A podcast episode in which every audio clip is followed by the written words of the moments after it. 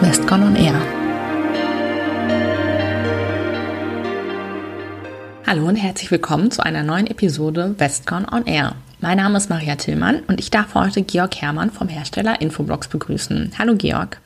Hallo, vielen Dank, dass ich hier sein darf. Bevor wir loslegen, würde ich dich bitten, einmal kurz zu erzählen, wer du bist und was du bei Infoblox so machst. Ja, mein Name ist wie gesagt Georg Hermann. Ich bin äh, Solutions Architect bei äh, Infoblox, äh, bin ja zuständig für die technische Umsetzung äh, im Pre-Sales-Bereich von Projekten, unterstütze unsere Vertriebsteams ja bei der Umsetzung von diversen Kundenprojekten im Bereich ähm, DNS, DHCP und IP-Adress-Management sowie DNS-Security-Lösungen.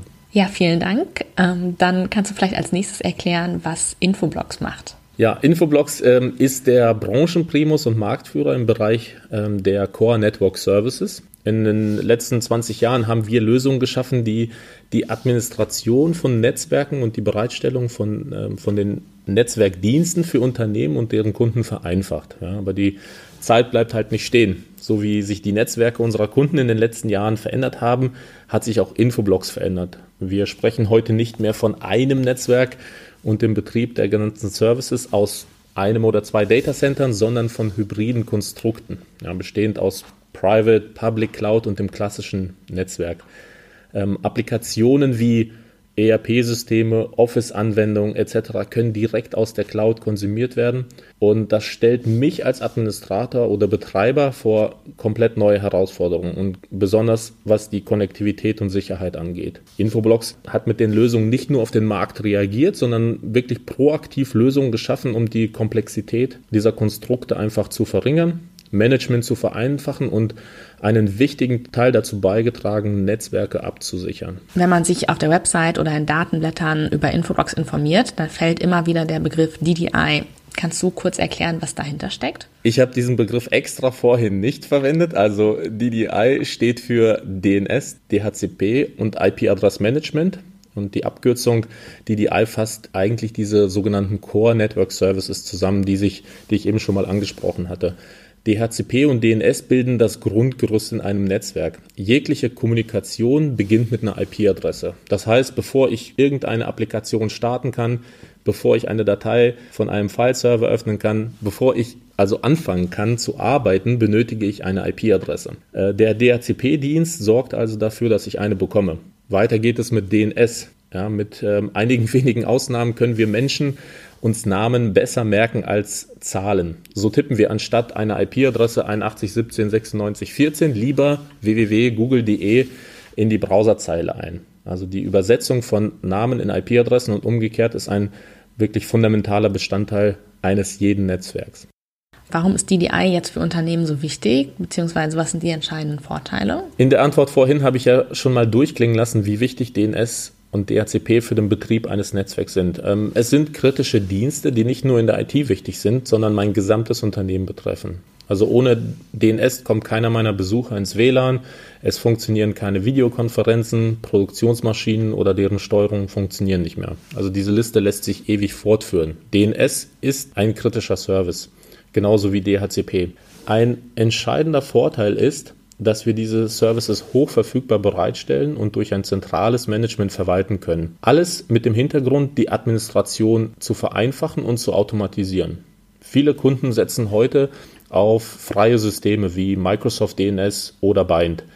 Diese freien Systeme können aber noch lange nicht das bieten, was ein modernes Netzwerkdesign erfordert. Wir begleiten Kunden dabei, so ein Netzwerkdesign erstmal generell zu erstellen und zeigen auch schrittweise auf, wie eine reibungslose Umstellung ähm, funktionieren kann. Ähm, Sie als Kunde wollen erstmal auf Ihrer Microsoft-Umgebung bleiben, das ist absolut kein Problem. Ja, mit unserem Microsoft Management-Modul können Sie das Management der Microsoft-Umgebung übernehmen und somit das Management und Troubleshooting auf ein anderes Level heben. Und es sind nicht nur Services wie DNS und DHCP, die man mit Infoblocks managen kann, sondern wir bieten Network Discovery Tools an, ja, die für die Inventarisierung des Netzwerks verwendet werden können. Sie sehen, welche Geräte sich im Netzwerk befinden und ob diese auch tatsächlich dorthin gehören. Ja, so sehe ich zum Beispiel, ob einer der Mitarbeiter irgendwie einen Raspberry Pi oder ähm, irgendeinen WLAN-Controller unter seinem Schreibtisch betreibt. Also auch das Thema Shadow IT wird hier adressiert. Ein weiteres Feature ist zum Beispiel auch DNS Traffic Control, ja, das ein DNS-basiertes Load Balancing realisiert. Ähm, ein integriertes Reporting rundet das Ganze auch ab. So gibt es viele Funktionen und Features, die wir bieten können. Was aber ein massiver Vorteil ist, dass alle diese Informationen in einer Datenbank gespeichert werden und miteinander verknüpft sind. Das verschafft mir eine enorme Visibilität in meinem Netzwerk. Ich weiß im Grunde alles über mein, meine Netze und auch alle über, über die Clients, die in diesem Netzwerk kommunizieren. Network Automation ist bei Infoblox ja auch ein Thema. Welche Prozesse lassen sich denn automatisieren und wie lässt sich das Ganze in bestehende Infrastrukturen integrieren? Das ist eine, eine super Frage. Also bei der Modernisierung eines Netzwerks kommt man um das Thema Automatisierung nicht herum. Ja, es sind vielleicht auch äh, zwei Buzzwörter, die verwendet werden, aber ähm, es spiegelt einfach auch die Praxis wider. Ja, wo früher manuelle Prozesse in, in der Bereitstellung von Systemen, Services und Applikationen gang und gäbe waren, ist Automatisierung ein, ein Standard geworden. Ja, nehmen wir einmal das Deployment einer neuen Serverfarm. Ja, ich muss nicht mehr hergehen und ähm, jede einzelne IP-Adresse konfigurieren, DNS-Namen etc., sondern kann diese Schritte ja, komplett automatisieren. So kann ich durch unsere API sämtliche Anwendungsfälle, ja, was die Bereitstellung angeht, abbilden. Ja, wir liefern, liefern nicht nur die Plattform dazu, sondern stellen äh, Beispielskripte zur Verfügung und integrieren uns auch in Automatisierungstools wie Ansible oder Terraform. Und das einfach auch mit dem Hintergrund, damit der Kunde das Rad nicht neu erfinden muss. Ja, also so vielleicht ein kleiner Werbeslot für unsere Webseite ähm, auf community.infoblogs.com kann man sich das Ganze einfach mal anschauen, wie andere Unternehmen oder unser Professional Services diese ganzen Themen umgesetzt hat. Ein weiterer Punkt, der in der Frage aufgegriffen wurde, ist das Thema Integration. Wir integrieren uns mit unseren Systemen in die Infrastruktur und passen uns an ihre Anwendungsfälle an und nicht umgekehrt. Ja, so haben wir beispielsweise viele Technologiepartner wie Cisco, Checkpoint, Palo Alto und können uns auch security-technisch mit ähm, integrieren. Da bietet auch, wie gesagt, diese Datenbank, ja, diese zentrale Datenbank, in der alle ähm, Informationen gespeichert sind, einen, riesigen Fundus. Ja. So können beispielsweise einer Firewall nach dem Anlegen eines Netzes direkt mitgeteilt werden, hey, es gibt ein neues Netz, bitte leg das auch in deinem Management an. Ähm, ein simpler Use Case, ja, der aber das aufzeigt, was möglich ist, ja, dass ich mal diese manuellen Schritte in der Administration einfach vereinfachen kann und mir doppelte Datenpflege spare. Oder wenn irgendein Security-Event tatsächlich passiert, kann ich das wiederum in mein ähm, Security-System oder äh, in mein Reporting hineinkippen und proaktiv ja, meine, meine Security Operations Teams darüber in Kenntnis setzen, dass etwas im Netzwerk nicht in Ordnung ist. Die Kunden fragen ja vermehrt nach Lösungen aus und für die Cloud. Wie sieht die Cloud-Strategie von Infobox aus und welche Komponenten lassen sich überhaupt visualisieren?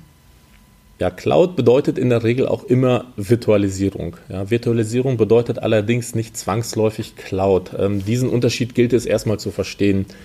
Das Thema lässt sich auf Begriffe SaaS, Cloud Native und auch Cloud Managed ausweiten. In der Regel sind alle unsere Systeme schon immer virtualisiert gewesen oder kommen auch als Virtual Form Faktor daher. Dieser Trend setzt sich fort. So wird auch eine Infoblox immer mehr zu einer SaaS und Security Company und bietet ähm, heutzutage Lösungen an, die sich an dem SASI Framework orientieren. Ein Appliance-basiertes System in der Cloud zu betreiben bedeutet zwar, dass es Cloud-managed ist, aber nicht Cloud-native. Unsere Architektur entwickelt sich auch in der Richtung weiter, dass wir unsere Plattform auf Cloud-Native-Applikationen aufbauen, also Microservices und Kubernetes orchestrieren. Dies bedeutet enorme Vorteile für unsere Kunden. Ja, sie können unsere Dienste flexibel konsumieren, erweitern und auch bezahlen nach einem Pay-as-you-grow-Modell. Des Weiteren bedeutet diese Architektur gepaart mit einer Public Cloud-Infrastruktur und einem SaaS-Betriebsmodell eine ungeheure Agilität und Skalierbarkeit der Lösung. Ja, so sind Wartung und Updates Teil einer Subscription, die ich kaufe, ja, sodass man immer direkt nach einem Release von den neuen Features und Funktionen profitiert. Auch lästige und besonders kostenspielige Tech-Refreshes von Hardware fallen dadurch weg. Ja, vielen Dank, Jörg, dass du uns unterstützt hast bei unserem Podcast, dass du uns heute so viel erklärt hast zu Infoblogs und zu DDI. Wir dürfen dich in der nächsten Folge wieder begrüßen, wenn es um das Thema Infoblogs nochmal geht, dann aber mit dem Schwerpunkt Security. Gern geschehen. Bis dahin, auf Wiedersehen. Das war der Podcast Westcon on Air.